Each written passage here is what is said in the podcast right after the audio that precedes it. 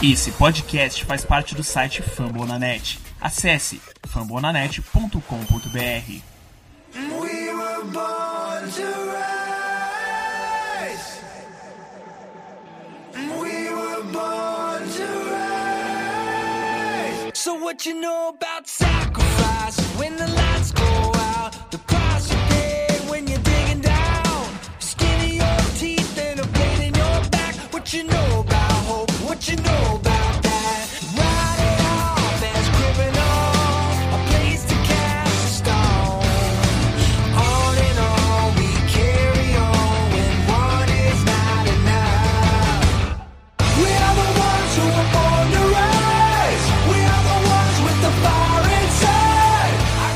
Here we go, here we go Browns. Eu sou Marvin do Cleveland Sports BR e nós estamos online para mais um Down Podcast.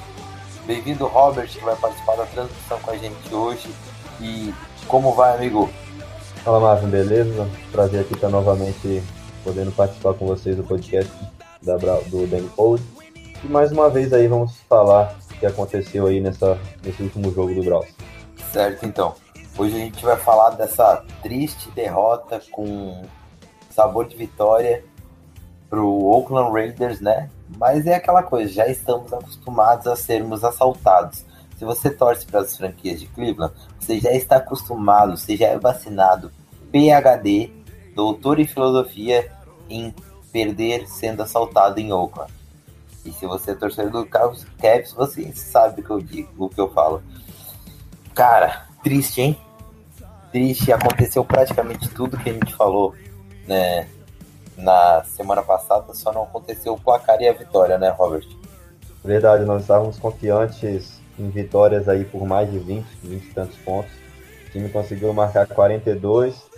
O, May, o Mayfield conseguiu fazer ali, guardadas as proporções, uma boa partida, uma bela partida. E realmente o que faltou foi a vitória, né?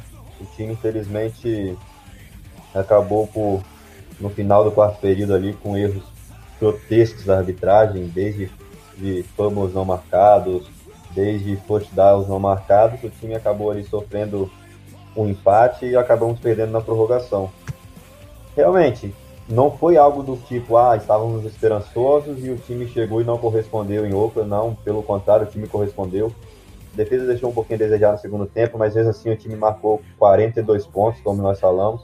Infelizmente a vitória não veio e dessa vez realmente devido à culpa da arbitragem. Não foi kicker, não foi o Rui, realmente a arbitragem deixou muito a desejar nesse jogo.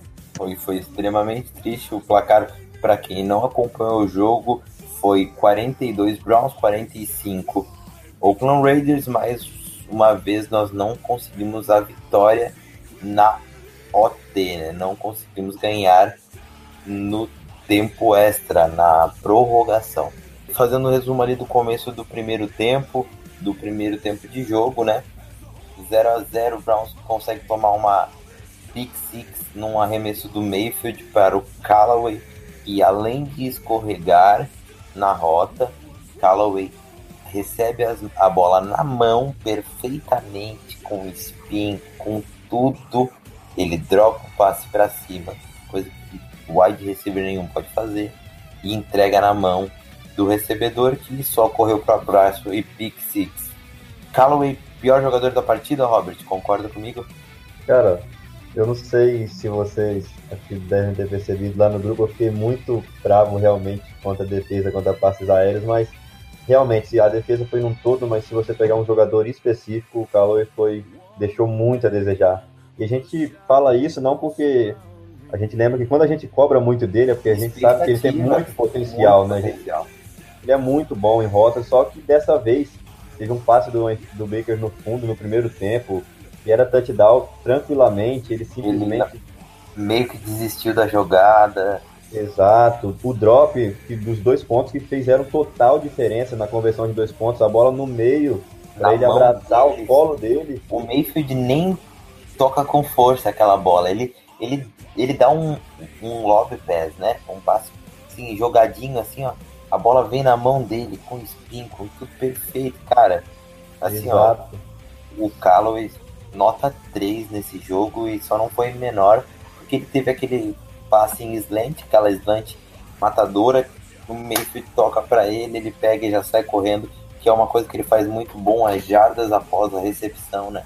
Cara, bem complicado essa questão do Callaway. Então, evoluindo ali no primeiro tempo, Mayfield sofre essa, essa interceptação, e aí ficou aquela primeira, já vem aquela primeira dúvida, né? A gente confia muito no Mayfield, ele teve um jogo de 295 jardas, dois touchdowns, quatro turnovers, sendo dois fumbles e duas interceptações, e um rating uh, de. Acho que foi 80, ou. O rating da PFF, aquele que vai até 100, foi 78. E o rating de. Foi próximo a 100, alguma coisa assim. O rating é aquele que vai até 158. Então, assim, não foi um jogo ruim. Ele acertou 21 passes de 41 tentativas. Então, eu, eu acho que foi um jogo ok. Eu não me lembro tão cedo de um jogo que um que o B do Browns fez esses números, essa atuação, mais do que números, a atuação, né? Não me lembro de um jogo assim.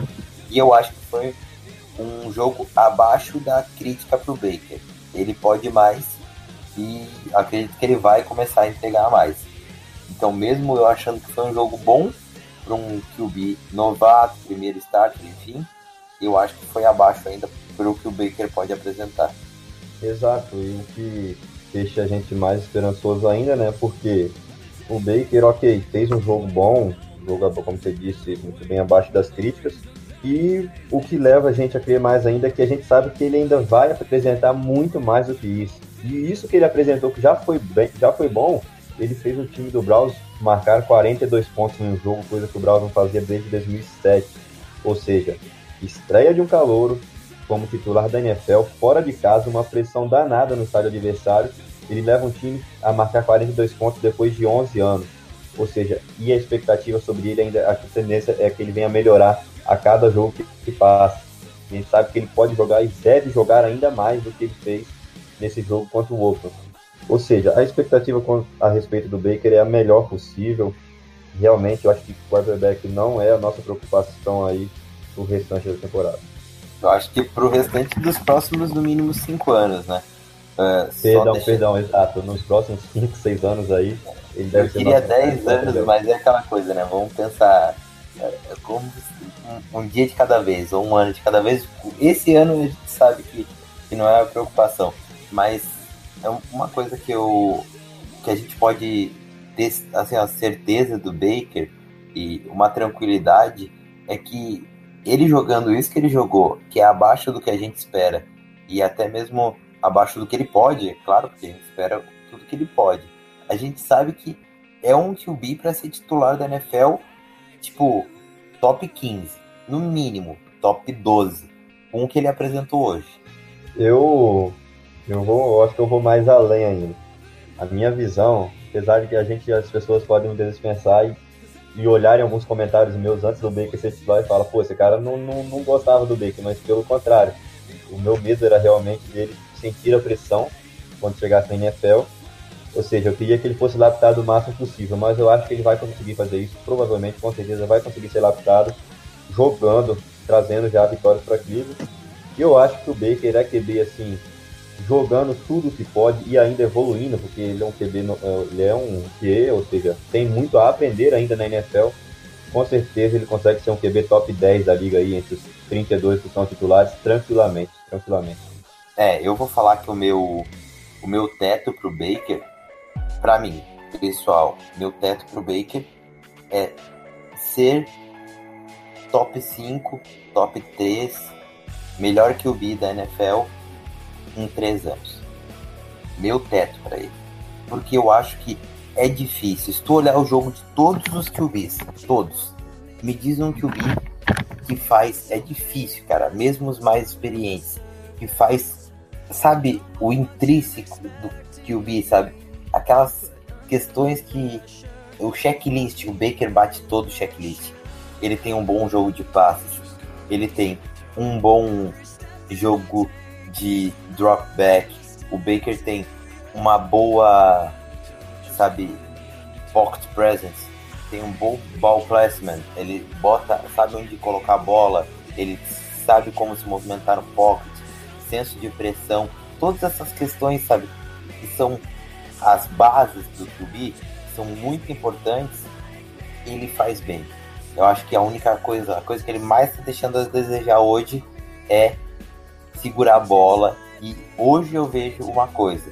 Eu acho que o Baker tem mãos pequenas. Sim, eu estou criticando o Baker Mayfield. Apesar que os números dizem que as mãos deles é igual a da, mas eu tô sentindo, sabe? Eu não tô sentindo muita firmeza, cara. Eu não sei se é porque eu vi ele tomar umas porradas com a bola certinha. Eu sei que ele sempre tá com as duas mãos na bola, mas não sei, me deixou um pouco assim. Mas eu sei que alguma coisa pode ser trabalhado. Jackson, o que, que você acha? Baker Mayfield aí, que a gente tá falando em questão a onde ele pode chegar e o que, que ele apresentou nesse jogo. Dá nossa opinião aí sobre o nosso Golden Boy. The Chosen One, escolhido. Olha, é quase 20 anos, 20 anos mais ou menos, nem lembro mais.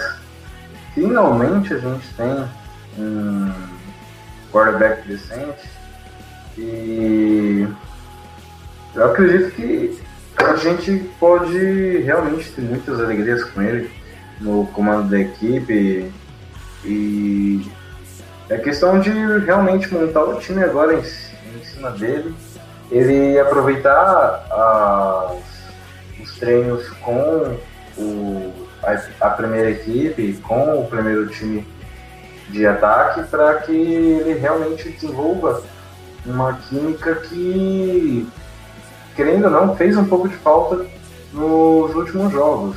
Então, é, mesmo contra, contra o, o, No último jogo, a gente pôde ver que teve alguns snaps que ele ficou um pouco perdido, teve aquele fumble e e eu acho que assim, a partir do momento que ele desenvolver essa química com a galera da linha ofensiva e também com os recebedores, eu acho que o céu é o limite para ele, né? Exatamente. Uma das coisas que o, o futebol, como é muita gente em campo, é que os 11 para cada lado do futebol é muito diferente dos 11 para cada lado do soccer, né? Porque o soccer é muito mais distribuído, o futebol é muito mais concentrado. Então tem muita coisa para te perceber em, que acaba parecendo que tem o dobro, que tem não, não tem só 22 em campo, né? Que tem 40. E existe muito mais detalhes a se perceber. A gente olha assim, tipo, ah, a linha ofensiva está jogando melhor com Baker Mayfield. Não, a linha ofensiva está jogando a mesma coisa do que ela jogava com Tyrell Taylor. A linha ofensiva está sendo guiada melhor por Baker Mayfield para bloqueios. A linha ofensiva está sendo guiada melhor com Baker Mayfield para proteção de passe. E a, a movimentação do QB orquestra a linha ofensiva. A linha ofensiva não orquestra a movimentação do QB. O QB ele tem que saber se manter no pocket, avançar, recuar, lateralizar os certos momentos para que ele possa dar uma chance de um segundo bloqueio, uma chance de um, uma marcação dupla num, num defensive end mais, mais forte. Isso tudo depende do quarterback. E eu acho que essa melhora ofensiva da linha, essa melhora ofensiva do jogo corrido, é tudo porque ah, os, agora com Baker Mayfield os running backs estão jogando melhor. Não. Ninguém tinha medo do jogo de passe do Taylor. Não sei se vocês concordam comigo. Ninguém tinha medo do jogo de passe do Taylor. Ninguém tinha medo dos passes em profundidade do Taylor, apesar dele. Porque o cara sabia que o Rui ia entregar 30 carregados por jogo pelo Hyde. Não que o Hyde não tenha tido bastante carregados pelo jogo, mas tipo, o Baker, isso era uma coisa que eu elogiei muito no draft e para mim é um dos das intangíveis mais incríveis do Baker. Eu acho que ele tem um feito handoff perfeito, um handoff perfeito, que é entregar a bola pro, pro, pro running back e também fingir que vai entregar pro running back pro passe. para aqueles passos rápidos. Então, acho que as características do Mayfield dão essa qualidade maior para o ataque, porque o QB é, o, é o, o maestro do time. Não sei se vocês concordam comigo. Robert, o que você nos diz? Bom, acho que realmente aí esse ele tem poucas poucas coisas não, né? Que poucas coisas é sempre relativo na NFL. Para ele chegar aí, como o Jackson disse, no céu, que é o limite para ele, ele realmente tem algumas coisas a se acertar e algumas coisas a, a se manter, né? Porque são vários e vários fatores, todos acho que todos concordam, que fazem um jogador ser o cara da liga ou fazem um jogador ao mesmo tempo ser um bust. No caso do Mayfield, com essa partida toda que ele fez, nós falamos, 42 pontos de Cleveland, 11 anos depois de não marcar 42 pontos em uma partida, dois touchdowns, 295 jardas, teve matérias e matérias e matérias, e o título da matéria era Estreia do Baker com seus quatro turnovers. Estreia do Baker com seus quatro turnovers. Estreia do Baker entregando, é, não conseguindo levar o time a uma vitória. Ou seja, realmente essa parte da mídia, essa parte da imprensa também é uma parte que pesa muito, que o Baker vai ter que saber lidar para continuar aí evoluindo muito e chegar no céu, né, que deve ser o seu limite na NFL. Algo, poucas coisas que eu vi no jogo contra os Raiders que ele tem que melhorar é realmente ali a decisão que ele tem que tomar ali no pocket. Por exemplo, o único fumble que eu acho que ele realmente foi ocupado foi aquele ali logo na, no campo de defesa, onde ele segura muito a bola, sendo que o pocket se fechou rapidamente, ou seja, era uma jogada com um pouquinho mais, um pouquinho mais ali, não vou falar inteligência, perdão, um pouquinho mais ali de experiência, ele saberia ele segurar a bola, já se jogar no chão, esperar ali o, o, o sec, porque realmente em frente à sua, em frente à endzone ali, no campo de defesa, 5, 6 jardas da endzone, você não pode se arriscar tanto com o pocket fechando. Vai passa também pela chamada da jogada naquele instante, deveria ser uma corrida, não deveria, deveria realmente dar o passo. Mas realmente, acho que são mínimos os erros do Baker que a gente tem para citar nesse jogo e máximos os acertos. Uma coisa que eu levo muito em consideração é que o Taylor, os passes que ele dava, são passes para atrás da linha de scrimmage, passes para 5, 6 jardas. O Baker, dos 21 que ele acerta, duas big plays, dois ou três passes para mais de 20 jardas. Além disso, 5 a 6 passes entre 15 e 20 jardas. Eu acho que entre 10 e 20 jardas foram cerca de 12, 13 passes, ou seja, 12, 13 passes em que o Baker já garantiu ali o first down. Assim, tem muito ponto positivo para falar dele. E realmente é algo que me preocupa essa questão da imprensa, de realmente bater na tecla de que quatro turnovers, o Baker não foi bem, deveria jogar, fazer um jogo perfeito com cinco touchdowns, nenhuma interceptação realmente é algo que ele tem que saber lidar, mas eu acho que o Baker tem caráter para isso, ele consegue lidar com, com essa pressão da imprensa e corrigir os seus erros aí no dia a dia, no treinamento. Lembrando que foi o primeiro jogo dele como titular, ele tem muito a evoluir e a expectativa com ele é imensa, realmente. Jackson, e você, qual a sua opinião a respeito disso que a gente conversou, dessa melhora que o ataque teve em volta de Baker Mayfield? Acho dessa sintonia que está sendo criada, porque lembrando, a gente já falou isso no último podcast, a gente vai reiterar aqui, Baker Mayfield teve seu primeiro snap com time titular no jogo contra o New York Jets quando ele entrou. Baker Mayfield nem treinava com o time titular, não treinava, simples, ponto. Rui Jackson gravou o Tyler Taylor na estaca de QB titular e não deixava o Baker meio nem treinar com o time titular. Uh, bom, sobre o Rio Jackson, uh, se quer dar para o Baker Mayfield uh, ter alguns snaps com a equipe titular, inclusive, é, não sei se vocês assistiram Hard Knocks, não sei se o público também assistiu Hard Knocks, a gente pôde conferir em no jogo contra o Giants, se eu não estiver enganado, que o Tyrell Taylor acaba machucando o dedo mindinho da mão esquerda. Ele sai do jogo por alguns snaps e retorna. E o Rio Jackson coloca ele de volta para jogar como titular. Assim, em um jogo de pré-temporada. era desnecessário é, que o Taylor tivesse, tivesse continuado em campo. Ali já, ali já poderia ter ocorrido essa experiência do, do Mayfield com os titulares, mas enfim, é, a gente, todo mundo aqui sabe que o Baker tem qualidades sim, ele tem os erros dele de rookie, logicamente ele vai ter essa, essa, esse crescimento meio que doloroso durante a temporada por conta de, de algumas experiências, às vezes a, a pegar a velocidade do jogo, que é uma questão que muitos jogadores, é, quando fazem essa transição do college para o profissional, eles acabam sentindo um pouco, principalmente na posição de quarterback. É, a gente pode falar principalmente, por exemplo, é, de um outro time, o, Rams, quando o Jared Goff é, teve as suas primeiras oportunidades ainda na época do Jeff Fisher, é, muitos já cravavam ele como um bust, como um jogador ruim e tudo mais. Só que é questão de tempo, é questão de tempo para que ele possa amadurecer e possa é, demonstrar realmente as suas qualidades.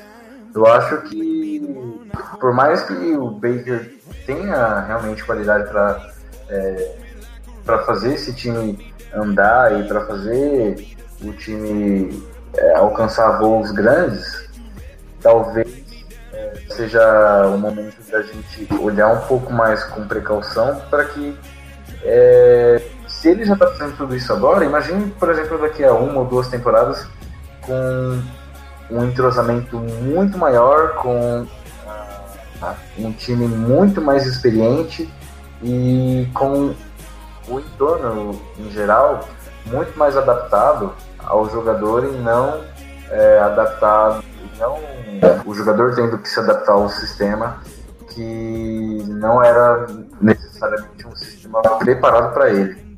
Eu acho que uma coisa que é bem importante ser conversada é a questão de que no primeiro ano todos os QBs têm uma vantagem. Todo mundo fala, ah, QB Hulk vai ter erro de Hulk, enfim, é difícil botar QB Hulk para titular, mas não no primeiro ano que o QB joga. Tá acontecendo com o Mahomes, aconteceu com o Watson, aconteceu com o RG3, aconteceu com o Kaepernick, aconteceu com o Russell Wilson, principalmente, principalmente com QBs móveis. O Baker não é um QB móvel, ele é um pocket passer, gunslinger, é um atirador, é um cara que é diferente mas principalmente com QBs móveis. É por isso que, cara, vou dar exemplo.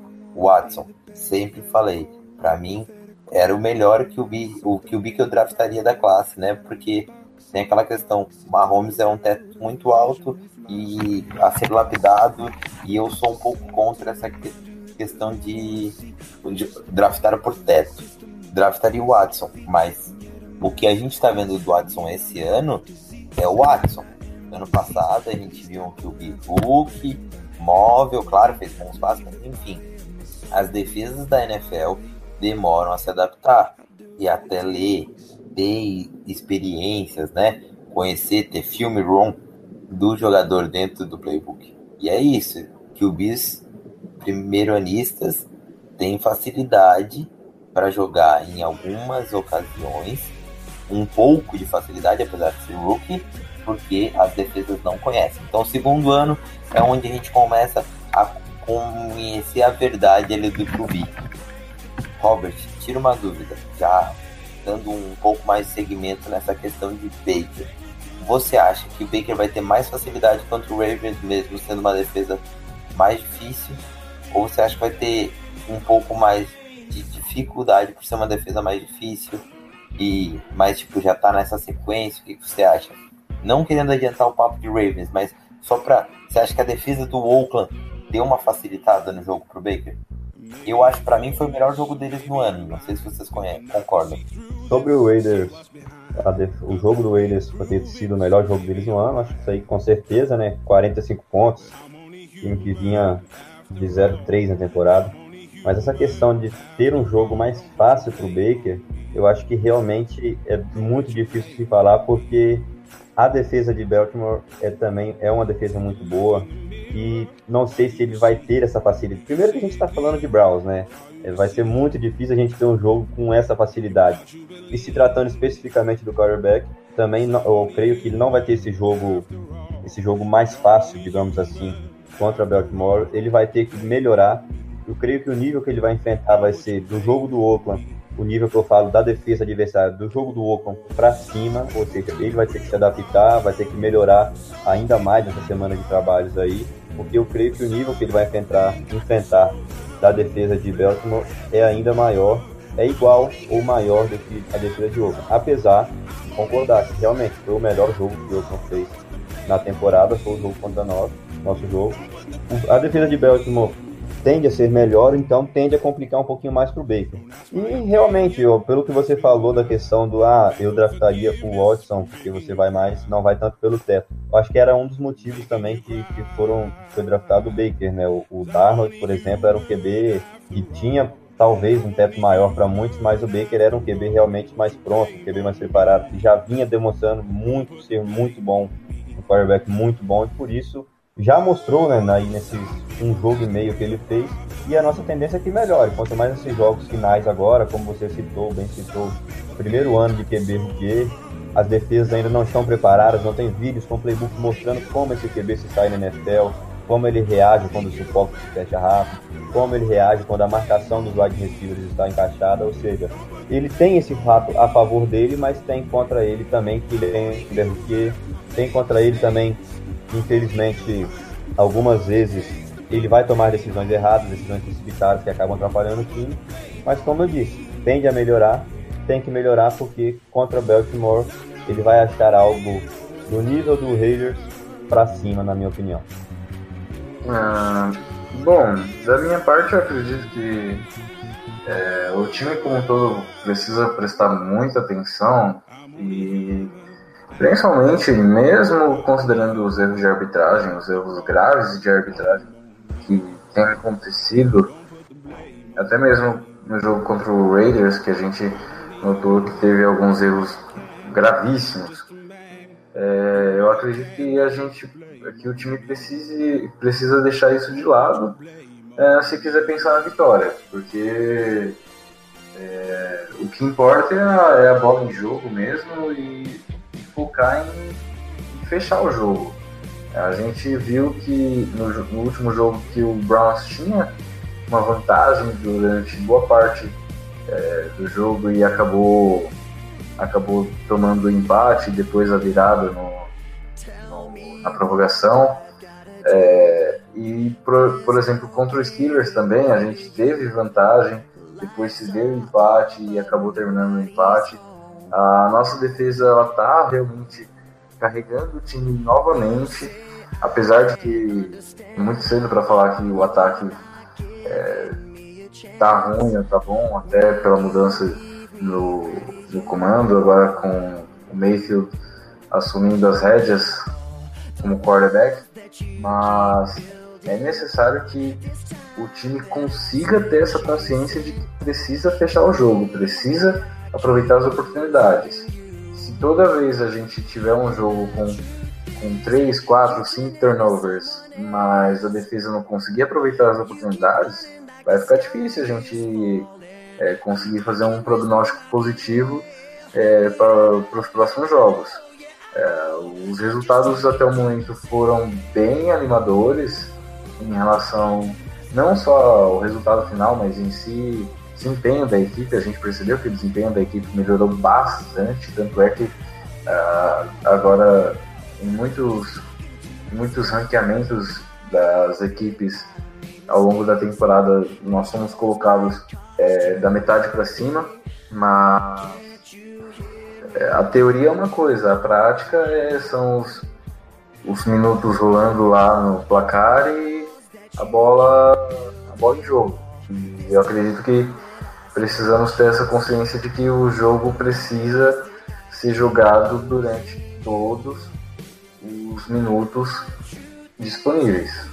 Então, é, o, é uma questão bem séria esse, o, o fechamento de jogo do Browns. Parece que uh, ninguém mais sabe o que que é futebol. O Rui, o Halley, o Mayfield, parece que o, o Browns começa a dar. Cara, é incrível. Todo mundo, todo torcedor do Browns tem esse sentimento e vocês vão concordar comigo. Se visualizem na sala de vocês, vendo o jogo do Browns. 20, 24 a 13. Vou dar um exemplo. Acho que era mais ou menos isso que estava no placar. Dois touchdowns de diferença. O Browns tranquilo. E aquele sentimento começa a vir lá longe. Começa a vir. Vai dar merda. Vai ter turnover. Vai dar merda. Vai ter turnover. Pum, fumble. Fudeu. Tu já sabe que ali a gente perdeu o jogo. Tu já sabe. Essa é a realidade. O torcedor do Browns ele não tá acostumado a vencer, não é só o time. Eu não sei vocês, mas no momento que eu, que eu vi aquele fumble, eu disse: Filha da puta, eles vão dar um jeito de perder esta caralha deste jogo, estes corno. Vão. Eu, eu, eu me sentia só o Neto Pistola. Aí o pessoal lá no grupo, baita pessimista e eu querendo ser otimista. Mas eu pensando assim, a gente vai perder esses caralho, velho. Como é que os filha da puta vão entregar? A gente com dois touchdown na frente. Filha da puta, como é que os caras me entregam? Pum! Os caras empataram. Pum! Os caras viraram. Graças a Deus o Mayfield, o Chubb, o Browns voltou no placar, enfim, fomos assaltados, éramos para ganhar. Mas, cara, velho, não sei se vocês têm esse mesmo feeling. Feeling é o instinto aranha do Browns ruim a gente sabe que vai dar merda. Cara, realmente é um, é um negócio de torcedor do Browns mesmo, né? Aquele negócio de enquanto não faltarem 5 segundos do quarto período, o time adversário não tiver mais tempo para pedir e a gente estiver liderando por três touchdowns, eu não vou eu não vou confirmar a vitória, porque realmente tem algo que leva o Browns a conseguir, não vou dizer entregar o jogo, porque ninguém desaprende a jogar futebol, mas algo que leva o time a, a conseguir ali ir tomando ponto, e ficando nervoso em campo, não conseguir mais, e volta a bola para o time adversário, toma 10 descidas bestas. Por isso, como eu falei, fiquei muito irritado com a defesa ali no segundo período, mas não teve um jogador específico, o time em si, a defesa inteira em si, o ataque depois quando voltava para campo começava a treinar out, devolve a bola, ou seja, realmente é como o Jackson falou, a gente tem que, o time tem que aprender a, a que o jogo é jogado ali os 60 minutos de jogo, não somente os 15 em que lidera, os 30, 45 que lidera. Eu estava olhando aqui o jogo contra a New Orleans, faltando 5 minutos para o fim do terceiro quarto, nós abrimos 12 a 3, isso com já field goals perdidos, extra points perdidos, conseguimos perder o jogo. O jogo mesmo que você citou aí, dois touchdowns de diferença, o time do Browns conseguiu entregar o jogo.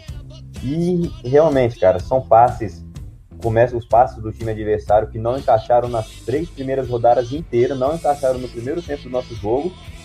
Quando chega no final do terceiro período, com o liderando por dois unidades, começa a encaixar. É incrível. Por, por mais que seja o Arizona Cardinals, digamos, vai começar a encaixar. Começaram a tomar passes nas costas, bolas ali, aquelas bolas me, me falhou a memória o nome, mas o nome que a gente dá, aquela bola que é mais um balão, que ela voa, que ela vai ali por cobertura por cima do corner. Lob pass. Oi?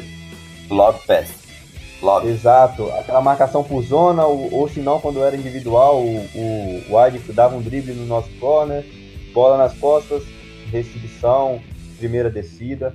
O Braus conseguia ali muitas vezes travar a primeira descida do adversário, mas na segunda para 10, segunda para 12 Todas Nossa. as jogadas estavam descendo. Nossa, a marcação por zona time... foi, um, foi um terror, né?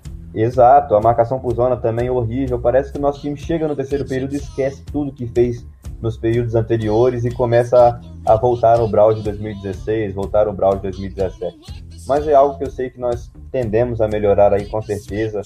Você pode ver que nesses três, nesses quatro jogos que fizemos, perdão, vencemos um, empatamos um e nos outros dois jogos perdemos por três pontos de diferença, sendo um na prorrogação. Ou seja, não é mais aquele Browns que chega no primeiro, no primeiro quarto, segundo quarto jogando de pau a pau, quando chega no terceiro desanda e toma um, dois touchdowns de diferença e não recupera mais. Isso já é um fato que me deixa aliviado, apesar desse sentimento de torcedor do Browns que uma hora vamos pegar o jogo, uma hora vamos pegar o jogo.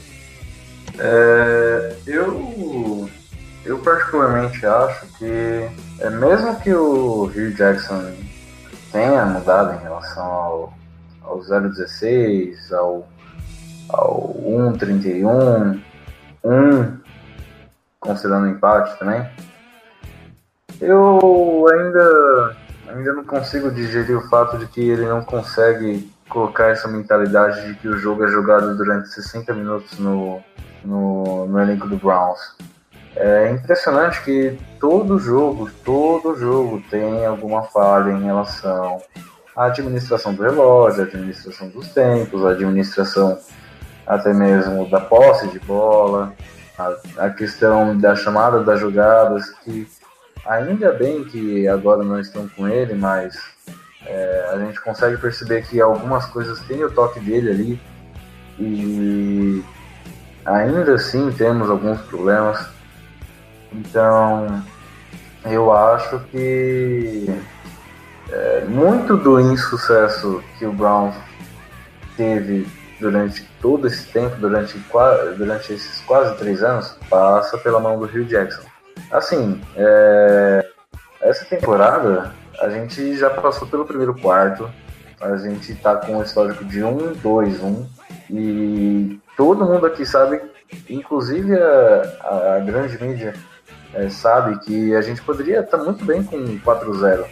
E não é culpa do kicker, não é culpa do juiz, não é culpa do tempo, não é culpa do vento, não é culpa de nada, é culpa da má administração da posse de bola, é má administração do tempo com a bola, é má administração das, das posses, má administração das jogadas. O play calling do Browns, né? Tipo, o livro de chamadas, a, a chamada, né? A. Literalmente, chamada de jogadas do Browns. Desculpa interromper, Jackson. Sim. Uh, em momentos cruciais é um lixo. Sim, sim. O Todd Halley desaprendeu a ganhar jogos, ou ele fica mudo nesse momento.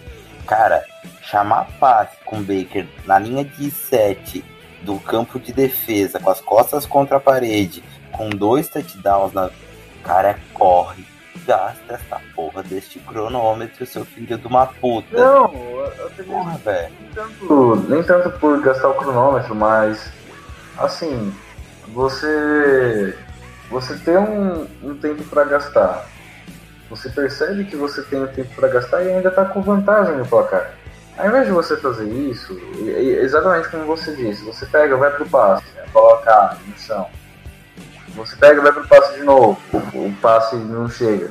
O passe é dropado, como a gente viu, se não me engano, foram mais de 5 drops no último jogo contra o Raiders, o que também prejudica muito ah, o desenvolvimento da partida. É, assim, os recebedores eles não são ruins. A gente sabe disso. Foram nove drops contabilizados pelo Rui Jackson. Inclusive saiu uma notícia hoje que uh, Antônio Calloway terá snaps cortados no jogo, no próximo jogo contra o Baltimore. Então, é mais, é mais uma. É mais uma daquelas que você.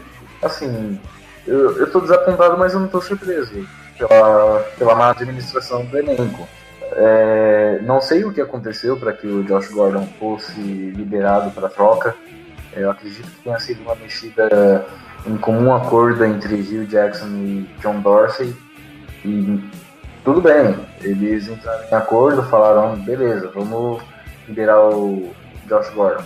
Mas, cara, a gente começa a temporada com ele no elenco faz toda aquela aquele fuzuê, aquela expectativa para que ele retorne pro pro time. A gente dispensa um wide receiver que foi escolhido na primeira rodada do draft, se não me engano, há duas temporadas atrás. Para depois a gente pegar e dispensar o Josh Gordon, dispensar o Corey Coleman e trazer jogadores que e trazer jogadores que praticamente estavam fora da liga há mais de uma temporada. Então, é, não tem uma, um desempenho tão positivo há, há, alguns anos, ou então até mesmo especula trazer um jogador que não tem sido decisivo em outros times, como no caso foi especulado o Des Bryant, inclusive foi mostrado no Hard Knocks. Cara, sinceramente, o resultado de o resultado que a gente tem essa, nessa temporada vai muito além do, de erro de arbitragem, muito além de erro de kicker. É erro de gestão. É erro de gestão. E eu acho que assim, enquanto essa.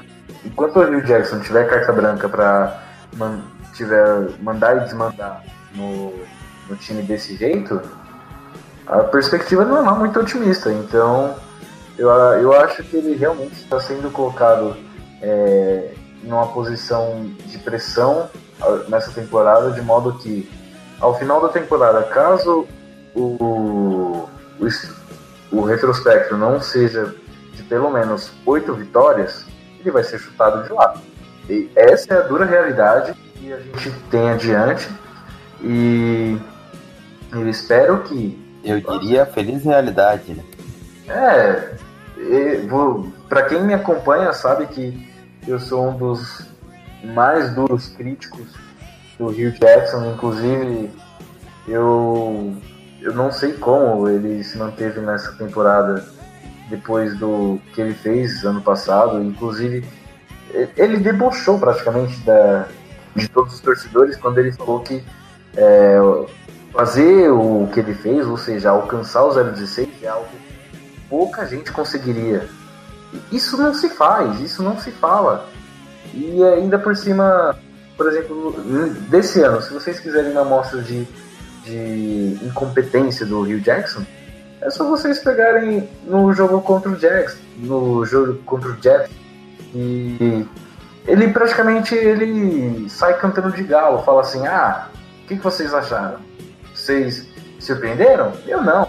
Eu já sabia que o Mayfield era bom, não sei o que. Então se você sabia que ele era bom, por que, por que você colocou ele como titular, meu filho?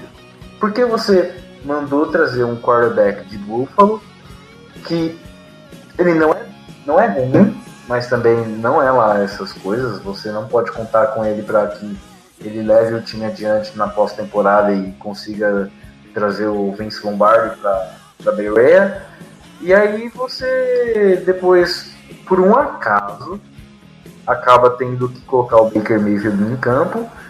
E ainda por cima, no final do jogo, após a vitória, sai cantando de galo como se foi, tivesse sido tudo planejado e ainda admite que ele não teve nenhum snap como titular, nenhum snap com o primeiro time. É... Eu acho que assim, fazendo um panorama sobre o próximo jogo, talvez o, o Baltimore Ravens dê bastante trabalho realmente para a defesa do Browns, a defesa que está se mostrando como carregadora de piano do time, até porque o Greg Williams tem um esquema bem ousado, bem ofensivo, mas o Joe Flacco parece que acordou para a vida depois que o Lamar Jackson chegou na equipe. E pelo que até pude acompanhar, pelo menos eu acompanhei é, no último Monday Night contra, contra os Steelers, eles deram muito trabalho. Eles deram muito trabalho. Eles estão bem diferentes em relação ao que foram na temporada passada, o que foram nas últimas temporadas. E pode esperar que vai ser um jogo bem disputado. Se o Browns entrar com a mesma postura de jogar apenas é, 15, 20 minutos ou então 40 minutos e não jogar os 60 minutos, esquece.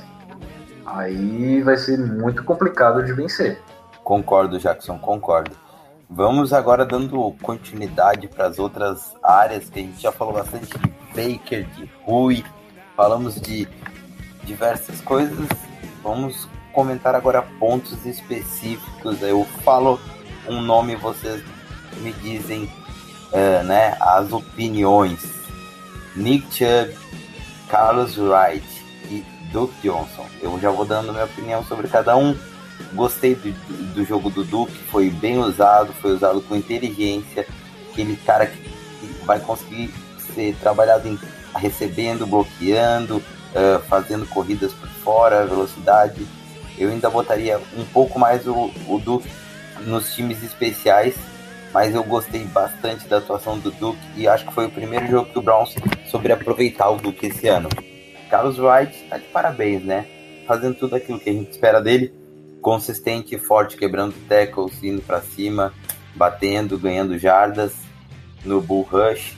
E Nick Chubb, espetacular, melhor jogador do Browns em campo, três carregadas, 105 jardas, dois touchdowns, dois home runs, né? Podemos dizer assim.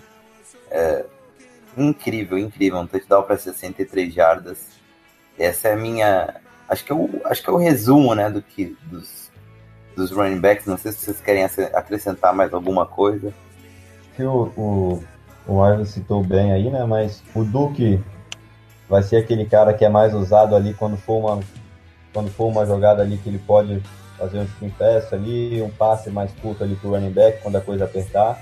Eu acho que eu lembro que teve uma jogada nesse jogo no primeiro período, logo quando a gente toma um touchdown, que a gente faz aquela campanha para field goal, nessa campanha teve uma segunda para 12, uma terceira para 12, se eu salvo engano, deixa eu só confirmar aqui para vocês, já está na mão, que foi um passe do Baker pro, pro Duke, de uma segunda para 11, de 19 jardas, ou seja, o Duke é um cara também, ele é muito bom recebedor. O Hyde é esse cara mais bruto, né? Esse cara para correr ali pelo meio, vai bater, quebrar tackle, vai ganhar 4, 5, 6 jardas e deixar ali o, o quarterback para as próximas descidas mais confiante, ali com 3, 4 jardas apenas para o touchdown. E o Chubb, eu acho que eu só sou a favor dele ter mais snaps em campo. Eu acho que isso nós, todos nós devemos concordar, né? Porque um cara com esse potencial que ele tem, apenas 3 snaps numa partida inteira, realmente eu achei muito pouco. Tem que ter uns 10, 8, 10 ali, tem, tem que botar o guri para jogar. É... Exato. Um, sobre os running backs do Browns, eu acredito que é, realmente, como vocês bem enfatizaram, o Nick Chubb precisa de mais toques é, no backfield. Ele tem esse potencial para que seja o seja o líder da, dessa, desse corpo de running backs da equipe. E alguns dados que eu, que eu verifiquei aqui, por exemplo, o Carlos Hyde, nesses, nesses quatro primeiros jogos, ele tem 83 carregadas para 285 jardas corridas e 3,4 jardas por jogo e 5 touchdowns, inclusive, se não me engano, dois contra o Jets. Enquanto isso, o Chubb ele tem 10 carregadas para 146 jardas e 14,6 jardas por carregada e dois touchdowns. Os dois touchdowns, lógico, foram contra o Raiders na última semana. Assim, pode ser que sejam apenas números à toa e tudo mais, e, ou então foi uma ocasião à parte do jogo, mas vale a pena observar a possibilidade de o Chubb assumir a titularidade, é, assumir o maior número de carregadas da equipe no, já na próxima rodada. Ah, os, o, ele e o Carlos Hyde têm, as, têm características muito semelhantes, porém o Chubb consegue ser mais potente em relação a essa força que vocês já falaram. E ele tem uma, uma explosão muito grande quando ele consegue atingir o segundo nível da, da defesa adversária. É, vale a pena observar esse ponto. E o Duke Johnson, ele é o, o nosso running back bombril, né? Ele tem mil e uma utilidades. Ele consegue converter as terceiras descidas, ele consegue ter essa malemolência também é, jogando como um slot, ou então até mesmo como um terceiro recebedor para fazer aquela opção de screen pass. Eu acredito que ele também tem essa, essa capacidade de participar muito bem da rotação, mas entre Chubb e Hyde eu acredito que vale a pena dar uma observada no nosso queridinho de Georgia, que acabou inclusive batendo o Baker Mayfield na final do college do ano passado. Só botando lá dentro para passar os running backs, foi no mesmo estilo do que aconteceu no último jogo, há um ano atrás, que Alvin Kamara tomou a titularidade de Melvin Ingram, né? Num jogo que ele fez dois touchdowns, fez boas corridas e Camara foi de terceiro running back para wide receiver praticamente titular dividindo as coisas e hoje ele é o terceiro melhor running back da liga, quem sabe? Acho que Zeke, Camara e uh, Gurley devem ser, na minha opinião, são os três melhores running backs da liga. Seguindo, a gente falando rapidamente para o grupo de recebedores em geral, wide receivers e ends, eu acho que a gente não tem que votar nenhum adendo. Só que não dropem a porra da bola e meus parabéns, Rashard Riggins. I see you. Eu estou vendo você. Tá jogando muita bola com Baker Mayfield e hoje Rashard Riggins, pasme, é o wide receiver mais confiável do Browns, até por ter, já ter aquela química com o Baker, já ter treinado bastante com ele. E que touchdown do, do menino Landry. Puta que pariu, que ball placement do Baker, que recepção do Landry. Ah, eu quase chorei com aquele touch. Eu, o que eu tenho para falar é isso sobre os recebedores, Tyrants e wide receivers. Não sei se vocês têm mais alguma coisa para falar. Eu acho que rapidamente sobre os, sobre os recebedores, tem um ponto super positivo, né? Que é um grupo é, positivo, ao mesmo tempo serve como ponto positivo e às vezes negativo, né? Ele é um grupo muito curto dos, dos recebedores ali titulares. São o, é o Landry, o Wiggins e o Callaway. Ou seja, vão repetir muitas jogadas, é um grupo curto, vai, vão se entender ali com o Baker agora daqui para frente, mas ao mesmo tempo, por exemplo, mesmo com a má partida que o Callaway fez, sendo eleito em consenso geral o pior em, em pior ali no jogo contra o Oakland, quando em um momento o Cauê se machuca e tem que ir pro vestiário, a gente, tipo, poucos torcedores sabiam o nome do wide receiver que entrou no lugar dele, ou seja, realmente isso é um, pode ser um fato negativo de ter um grupo curto de wide receiver. Não é nem isso, eu nem, lembra, nem sabia que aquele cara que tava no roster. Exato. Eu não vi nada. Weller, nem sei. Não é nem aquele grandão, né? Que eu também me esqueci o nome agora. Mas, tipo, não me lembrava daquele cara. Pois é, porque, tipo, beleza, a gente tem um grupo pequeno, um grupo curto de adversários, mas curto, porém muito talentoso. O Callaway tem talento, tem que ser lapidado. O Landry é um baita de um wide receiver. E o Wiggins está surpreendendo a todos, está jogando muito, está recebendo muito, um bom trabalho com as mãos. Dos nove drops, ele só dropou um no, no primeiro, na primeira descida, salvo engano. Do resto foram os outros wide receivers, os outros tight ends. Mas, não sei, eu acho que deveria, como não tem como não voltar no assunto perdão como o Jackson falou, deveria ter uma explicação do Rui de por que, que o Browns não quer assinar com o Dez Bryant, ou por que, que realmente o Browns negociou o Gordon com os Patriots, por que, ah, por que, que negociou o, o Coleman por uma escolha de sétima rodada. Ah, se ele falar, pô, é porque ele é técnica, porque o Coleman não tem um bom trabalho com as mãos, não evoluiu o esperado, ok, beleza. Mas fora isso, outra explicação, realmente é difícil, porque o nosso grupo de wide receivers é pequeno. Volto a falar, muito talentoso, mas pequeno. E isso pode ser algo que influencia nesses quartos períodos que a gente está jogando muito abaixo. Os receivers já estão cansados ali, só os três wide receivers, só os três wide receivers, só os três, toda hora. Ou seja, acaba cansando os mesmos. Em relação aos Sirenes, eu acho que também estamos bem. Um jogo trabalhando um pouquinho mais com a mão, melhorando um pouquinho mais o trabalho com as mãos. É um, é um grande Tyrene. Segundo pra, ano na NFL. Só para mostrar que aqui tem informação, ali cortando, acaba de receber que no ponto, no ponto, Holt Stitter de Temple. Já tem seis anos de NFL, nunca ouvi falar desse filho da puta. Basicamente, esses são os dados da carreira dele. É, é o que entrou no jogo do lugar do Calray? Exatamente. Ele tem um total de 10 touchdowns na NFL, em seis temporadas draftado pelo Oakland Raiders. Uh, temos o menino Damian Hatley, né? Que não está sendo usado. I don't know o porquê, né? E temos o menino Derek Willis, que foi bastante usado na pré-temporada, aquele gigante, 6'4", 207 libras, praticamente um coerente. E também tem quatro jogos, nenhuma recepção pelo Browns. Uh, o Damian Hatley tem dois jogos, nenhuma recepção pelo Browns, não jogou outros dois, nem entrou. E temos o Holt com um jogo pelo Browns, nenhuma recepção. Então, a gente só teve três wide receivers realmente ontem, praticamente, é, domingo. Porque, cara, é triste. É, tem certas coisas, cara, paga 10 milhões pro, pro 10, velho. Foda-se, é um ano. Não comprou o passe lá do, do cosplay de poste lá pra ganhar uma segunda rodada? Paga pro 10, cara. Não tem wide receiver, essa é a verdade. Ah, só uma observação também nesse ponto.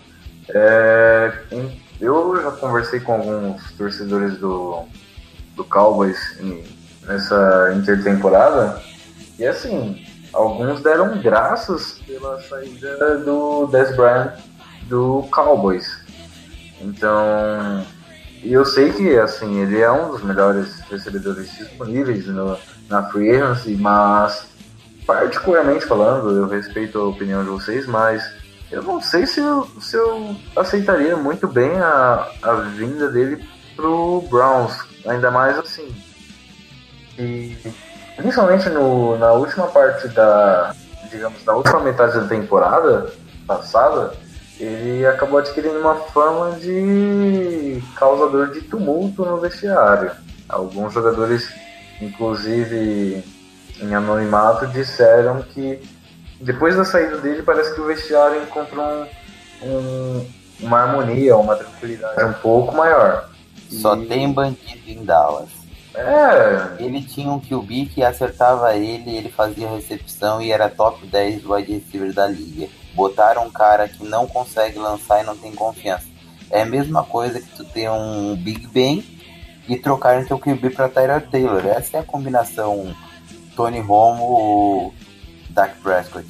sim, Dak. Prescott não tem confiança de lançar man to man pro wide receiver. Sim, sim. Sabe aquele passe que o Baker fez contra o Jets pro Landry em cima do corner? Uhum, sei. Tá? O Deck não faz aquele passe. O Taylor não faz aquele passe. O Romo fazia. O, o 10 é um cara que só pega a bola no alto contra, no um contra um. É isso que, que, tipo, eu entendo o 10. Mas concordo com você que é, tem que ser avaliada essa questão de. Mas eu, a minha opinião é assim, se eu sou GM, minha opinião. Contrata o cara, eu tenho um head coach que é pra resolver isso. Foda-se. É, e resolver entre aspas, né? Se ele não consegue resolver nem a questão do Josh Gordon que ele trouxe na intertemporada e depois mandou embora com um quarto de temporada rolando, depois de praticamente planejar o time ao redor dele, depois mandar ele embora sem nenhuma explicação aparente, apenas por, pelo fato de ele ter aparecido num treino meio tarde e não se sabe ainda se ele apareceu alterado ou não, é, eu acredito que ele, o Rio Jackson, trazer, machucou o Rio- gravando um comercial. o Rio Jackson traz ele no vestiário, sinceramente eu não confio. Ele, ele dá sorte de que o pessoal do o pessoal no Browns ou acha ele muito amistoso, ou então joga pelo joga para poder sair de Cleveland. É isso. Exato. Eu acho que Tanto é que o, o, o Jason McCourty, que se não me engano é o Jason, o irmão gêmeo do, que, do outro que tá lá em, em- na Nova Inglaterra agora, Jason e Devin, né? O- os dois, Ja- os dois são de New England. Isso, o Jason ele veio pro Browns depois de uma passagem até que boa em Tennessee. Ele fez o ano dele tranquilo no Browns, jogou regularmente bem, não jogou assim, nossa, espetacular.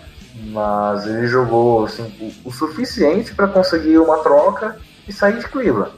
E eu acho que os jogadores no, no Browns eles estão começando a ter esse senso de que, pelo menos os veteranos, de que eles não precisam jogar tudo para poder conseguir o sucesso fora do time.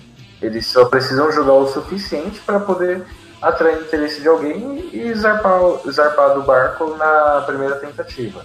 Mas voltando ao assunto sobre o corpo de recebedores, realmente, como, como foi tocado no assunto pe- pelo Robert e também por você, Marvin, é, o nosso corpo de recebedores ele é bom, porém ele é curto e ele é inexperiente.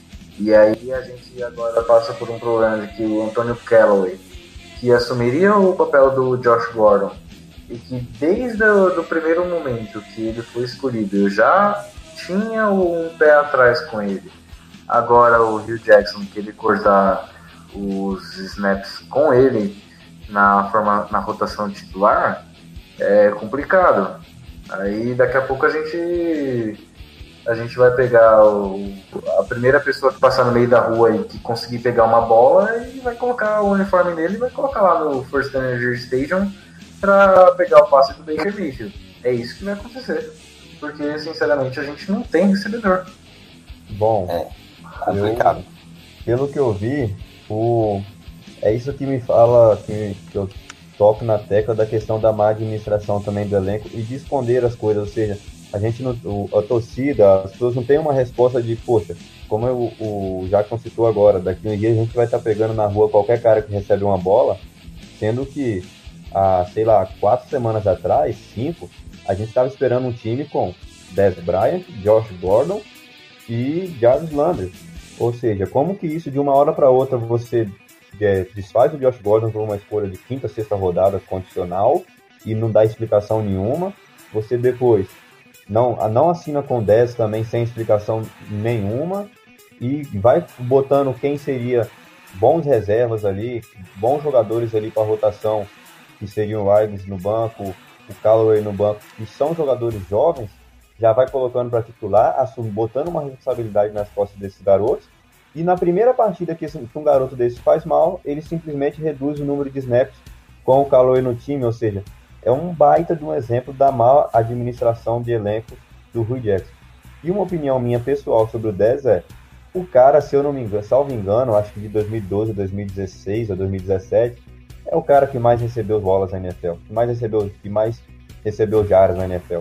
Traz o cara, vai dar confusão, o head coach tem que se virar, o Todd tem que se virar, mas o que importa no Cleveland é ganhar, teria que ser ganhar, e não no momento tentar fazer um ambiente todo estável, tentar fazer amiguinhos dentro do elenco. Agora, a gente está nessa situação de ter três wide receivers, dois jovens, e se um desses dois jovens vai mal, como foi o Callaway, você simplesmente já tira, depois da primeira partida mal dele, tira o número de snaps com ele em campo. Ou seja, realmente é algo, na minha opinião, que deveria ser mais explicado pelo Rudy. E só um último. Na verdade, um último adendo também, falando sobre essa, entre aspas, gestão de elenco. O Hugh Jackson com o John Dorsey tiveram a off-season inteira para definir qual seria o left tackle titular da, do time. Eles deixaram para decidir isso na última semana com um cara que ele que mal teve snaps na, na pré-temporada e um cara que, se eu não me engano, ele veio sem ser draftado ou então ele veio por uma troca assim, mas com peso de refúgio de outro time. É, e isso porque ele ainda estava testando o Joe Bitonio na formação como left tackle titular. É, eu acho que não preciso falar mais nada sobre a capacidade que o Hugh Jackson tem de gerenciar o elenco, né? Péssima. Analisando ali por fim a nossa defesa, acho que já destrinchamos todo o ataque. É, é um jogo para se tomar como, como exemplo do que melhorar. Eu vou botar só alguns pontos, se vocês quiserem botar alguns outros. É, Avery forçando mais um fumble, que não foi dado, jogando muito bem. É, Miles Garrett começou mal, sem conseguir fazer pressões, tomou um puxão de orelha e jogou muito parando corridas no segundo tempo. Muito. Melhor jogo dele parando corridas que eu já vi. Jogou muito mesmo. Se sacrificou em questão de números pelo time. Peppers não pode mais ser retornador, mas jogou bem como free safety, apesar de eu perceber que ele perdeu alguns snaps por Green Dead que eu gostava, mas acho que tá jogando mal. E Demarius Randall muito bem, quem sabe o jogador mais consistente da defesa do Browns esse ano. Joe Schober muito bem. Uh, Jimmy Collins, na minha opinião, tem que virar reserva para o Avery entrar. E por fim, choro, ainda choro pela perda do Terence Smith. Uma notícia: Derek McKinnon entrou no Patrick Squad Browns, provavelmente vai entrar no roster se o menino Mitchell for botado na Injury Reserve para ficar fora até a semana 8. O que vocês acham? É, a defesa do Browns, ela, como eu disse anteriormente, ela tem realmente feito um papel muito bom é, em boa parte dos jogos. É, o Miles Garrett, a gente nem precisa falar, né? Eu, eu cravo aqui que se ele manter esse rendimento, ele vai, ele vai conquistar o primeiro, o primeiro Pro Bowl dele como jogador profissional. E acredito que muito do rendimento abaixo do esperado dele em, em alguns momentos de algumas partidas passa por ele sofrer com marcação dupla. É, às vezes você vê em algum snap ele ele sempre tem marcação dobrada com um tackle e um guard é, lá segurando ele na linha de scrimmage. E também tem um pouco de desatenção que o Marvin ressaltou bem. É, inclusive eu lembro de, de um offside que o, que o Garrett cometeu é, que custou, custou bastante. Se não me engano, quase que saiu uma pontuação, quase que gerou uma pontuação na campanha do Raiders, mas ainda bem que deu tudo certo. O restante da linha também é muito consistente. O Larry Ogunjobi está aparecendo bem na, na, equipe. Ele amadureceu bastante nessa da temporada passada para essa. É, o Emmanuel Ogba, a gente tem que torcer para que ele não se machuque mais, para que é, realmente ele possa marcar presença no outro lado do, da linha defensiva. E o backfield, ele realmente tá muito consciente, ainda bem que o Greg Williams parou de dar esse susto de colocar o safety lá do outro lado do campo, é, quase segurando o poste para que o poste não caia. É, safety está lá para fazer pressão, o linebacker está lá para fazer pressão e a, a, a, o posicionamento deles essa temporada tem sido bom. Não é à toa que é, eles conseguem é, provocar esse, é, essa, esse lançamento rápido do quarterback que às vezes culmina numa interceptação. O Denzel Ward ele está realmente mostrando muita maturidade, é, jogando ao lado do Terence Mitchell, que infelizmente se machucou, mas que talvez agora ele seja reposto com alguém de qualidade. Então é isso, a defesa do Browns está de parabéns é, por enquanto, mas com ressalvas, logicamente, sempre pode melhorar um pouco. E esperamos que contra o Ravens o Joe Flacco coma muita grana servida pelo nosso querido Miles Garrett e companhia. Eu acho que em relação à defesa, é claro, não dá para tirar os méritos das baitas partidas que a defesa fez na semana 1, 2, 3, no, no primeiro tempo, no primeiro e segundo período da semana 4 a minha questão que eu, bato na, que eu bati na tecla da semana 4 foi o jogo na marcação por zona ali. Segunda para 10, terceira para 10, marcação por zona, o passe sempre encaixando antes da chegada do marcador no wide receiver. É algo que com certeza o Greg Williams deve consertar, deve com replays, com lances, consertar isso. A marcação individual, eu até citei aqui, mas foram poucos os lances em que o, os corners tomaram realmente ali o drible do wide receiver que tomaram a recepção nas costas. É muito triste realmente aí a, a lesão do Kevin Smith. Lógico que deve ser substituído pelo EJ Gaines ou pelo TJ Carey, um dos dois, provavelmente. O Ward se mostra realmente muito, muito, vou falar experiente, que ele acabou, ele é um rookie, mas pro nível de rookies, ele se mostra ali com certeza mais preparado, absolutamente, jogando muito, uma boa marcação, enfrentou bons wide receivers, enfrentou o Anthony Brown na primeira rodada, foi bem, e assim sucessivamente, eu acho que a defesa já, já vimos que é uma defesa que vai muitas vezes nos trazer, nos trazer vitórias, só basta corrigir pequenos defeitos, pequenos erros. É claro que toda parte do time tem, tem erro, e eu creio, confio muito no Greg Williams para corrigir esses, esses defeitos nesses passes na hora da marcação por zona. A gente fala do- muitas vezes do Garrett que não, que não conseguiu sacar muito ali no jogo contra o Oakland Raiders, mas o Marvin citou o bom trabalho que ele fez bloqueando corridas, né? Porque estava o, realmente o Marshall Lynch estava atazanando a nossa defesa, toda jogada, quebrando tackles 10 jardas, 7 jardas, 8. E quando o Garrett ali foi para essa função mais de quebrar, de parar o Marshall Lynch, parar os running back adversários, realmente ele também jogou muito bem. E como o Jackson falou, eu acho que realmente esse ano, com certeza, se continuar mantendo essa média aí, o Garrett é pro Bowl, com toda certeza, ele já tem aí 4 sacks e meio na temporada. E destacar também o trabalho do Léo Ogunjob, né? Como vocês já falaram aí. Tá jogando muito bem ali de defense tackle. Acho que já são dois sacks ou três sacks no ano também. Vários tackles combinados. É outro ponto super positivo da nossa defesa. E é claro, o Randall, Damaris Randall, que também, na minha opinião, depois do Garrett, é o nosso melhor jogador na defesa, falando em termos individualmente. Certo, então, para finalizar, seus placares para o jogo do Ravens. Robert, teu placar aí para o jogo do Ravens e Browns. Pode ser, pode ser realista.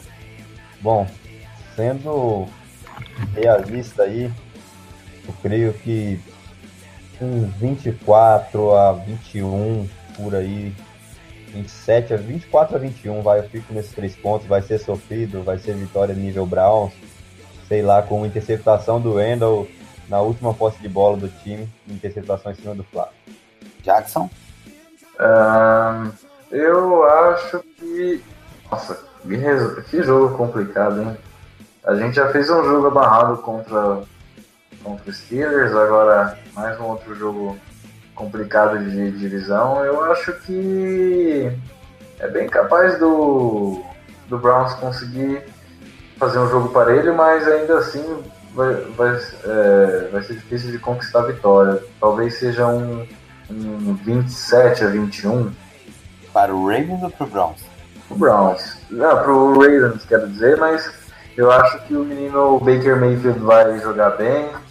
O Nick Chubb vai correr para para suas su- 70 jardas por aí. E Miles Garrett vai conseguir derrubar o, entre aspas, elite, muitas aspas, elite. Joe Flacco. Eu, eu para finalizar, eu diria que o Ravens ganha. Mas qual seria o placar? Não, Ravens ganha. Ganha a giromba do Miles Garrett, velho. É claro que o Browns vai ganhar. Bakers vai deitar nas galinhas pretas. A gente vai dormir bêbado em cima da casa do corvo para comemorar. Vai ser um tranquilo 31 a 17. Inclusive, o Ravens vai botar Lamar Jackson no final do jogo porque já vai estar perdido. Eu acho melhor a gente fazer psicologia reversa aí, tá? Vamos todo mundo no placar do Jackson pra ver se dá o contrário aí, que o Browns ganhar o jogo. E nada, Brown, Brownzão na massa, velho. Brownzão da massa vai ganhar. Baker vai destruir nesse jogo. Vai jogar o melhor jogo dele. Defesa vai segurar. E Joe Flacco vai ser interceptado três vezes. Jogo em casa, né? Jogo em casa. Vamos jogar de color rush, velho. Então, da Browns, Color Rush ainda, da Browns, Garrett, Mayfield aí. Opa, Color Rush dá sorte, hein? Só pra finalizar. A gente falou o pior jogador do último jogo. E o melhor jogador. Nick Chubb ou Demarius Randall. Ou algum outro. Eu vou de Chubb. É, Eu vou de Garrett. Muito bom, muito bom, Jackson. Eu vou de Randall pelo que ele fez nas quatro semanas. Pra mim, ele é, é o MVP Browns até agora. Eu acho Muito que jogador também, né?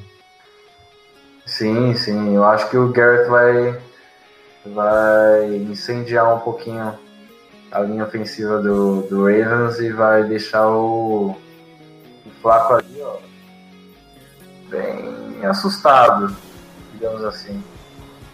Rapazes, muito obrigado. Foi um prazer gravar mais um Down Podcast.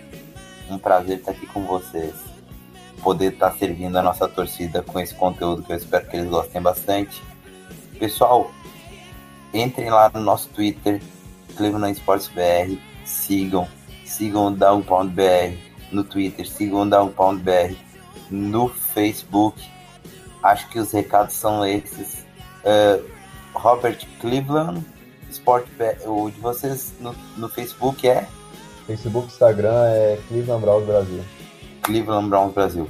Pessoal, só para deixar claro, temos uma unificação, foi decidido, né? Um, agora é o serviço de atendimento ao cliente.